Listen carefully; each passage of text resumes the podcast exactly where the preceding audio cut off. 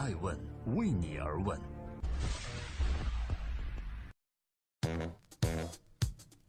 Hello，各位好，欢迎来到爱问每日人物。每天晚上九点半，我们找到这个世界上今天最值得关注的风口浪尖的人物，看一看他的商业八卦，探索创新和创富之道。今天共同关注美女创业者摩拜创始人胡伟伟起诉知乎索赔十万，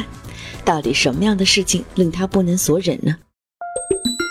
要问当下中国创业热潮之中最火的创业项目是什么？就算平时不关注相关新闻的人，都会异口同声地打出共享单车。没错，目前中国共享单车的 APP 之多，一个手机屏幕是肯定无法放下的。而在数量众多的共享单车创始人中，摩拜单车的创始人兼总裁胡伟伟无疑是出镜率最高的创业者。首先，因为在创业之前，胡伟伟就是一名记者，从事的是文字工作，所以一些媒体的报道中会给他贴上“文艺女青年”的标签。然而，就在最近，这位文青总裁再次引起了人们的关注，而这一次与文艺无关，而是与一起案件有关。正在播出《爱问每日人物》，我是爱成，今天我们共同关注一下摩拜单车的创始人胡伟伟要起诉知乎索赔十万，到底为何？这是一起创始人胡伟伟无法容忍的案件。根据相关媒体的报道，胡伟伟已经正式决定起诉知乎。之后呢，摩拜单车的官方微博也表示，有关这一事件的官方声明是这样的：原来摩拜在五月十号的时候发现啊，有一个自媒体发布了一篇文章，在这篇文章中呢，引用了一名知乎用户的评论，而摩拜认为他所应用的评论是一条毫无根据的评论。评论中诽谤和重伤了包括胡伟伟在内的摩拜高层，同时摩拜方面也表示，他们在第一时间向知乎方面进行了举报。然而，糟糕的情况还在后面，在五月十号之后，这条知乎评论又被很多其他自媒体和网络媒体引用，并配上了诸如“网络曝光膜拜惊天丑闻，胡伟伟和王晓峰吃回扣贪腐数亿”等耸人的标题。王晓峰是谁呢？是胡伟伟的另外一位联合创始人。在知乎的内容中出现了如“卷入贪污丑闻、贪腐上亿、吃回扣”等等没有根据的内容。于是胡伟伟认为，这对于他个人的名誉以及摩拜的商誉都造成了惨重的损失，难以挽回。所以他决定起诉知乎，要求停止侵权、披露侵权网络用户个人信息，并赔偿损失十万元。在这之后，北京的海淀法院官方微博也发布了相关消息，表示已经接受了此案。有些人可能就问了：既然知乎方面都进行了及时的处理，那么胡伟伟这次的起诉到底还有什么其他诉求呢？艾薇美人物注意到啊，胡伟伟除了要求索赔以及停止侵权外，还有一个要求就是披露侵权网络用户的个人信息。在知乎发布的声明中，他是这样说的：在合法合规的前提下，保护用户的隐私信息是知乎平台的义务。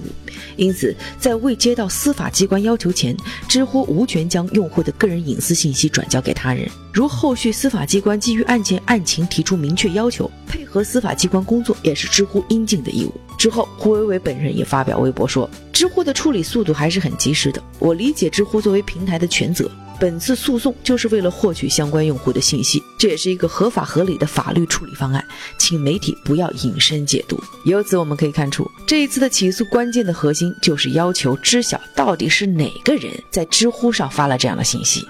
可以想见，后续摩拜方面可能还会针对这名用户以及他的相关联方进行其他的法律行动。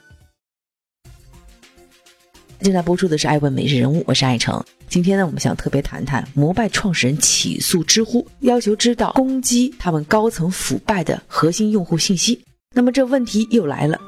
知乎作为一个平台，它的底线到底是什么？当下面对网络上对于自己和摩拜公司的相关诽谤，胡伟伟这次没有选择沉默。有没有发现，在中国的法律中是只充分保护每一个公民的言论自由的？但是我想，言论自由的前提是负责任，只有自由又负责任，才能维护好社会的良好秩序。而在这件事情的传播上，我们也看到相关媒体的推波助澜。在这个信息大爆炸的时代，中国确实迎来了一个自媒体或者说新媒体爆炸和增长的春天。众多的人力、物力、财力都投入到自媒体行业之中，如此多的人进入其中，竞争必然激烈。而每一个自媒体都面临强大的压力，也就是流量的压力，这一点我们深有体会。但是自媒体也是媒体，无论如何也必须要有底线，这需要我们每一个媒体行业的人去懂得，并且去共同坚守，那就是真实性。艾问每日人物的团队认为，媒体一个重要的权利就是监督权，但是监督的前提是可靠和真实，不能凭借一张不知何处来的截图就给任何人或者组织下一个定义，甚至是定罪，为的就是博取一点点击量。但是呢，用的是一句不负责任的话，这会给其他人或者当事人、组织造成非常大的伤害。在这一点上，我认为胡伟伟作为摩拜的创始人，以前也是一个媒体人，所以他一定非常认同上述的观点，才会采取法律的武器去保护自己和企业的合法权利。在这个角度来讲，我觉得艾文还是支持创业者胡伟伟的维权行动的。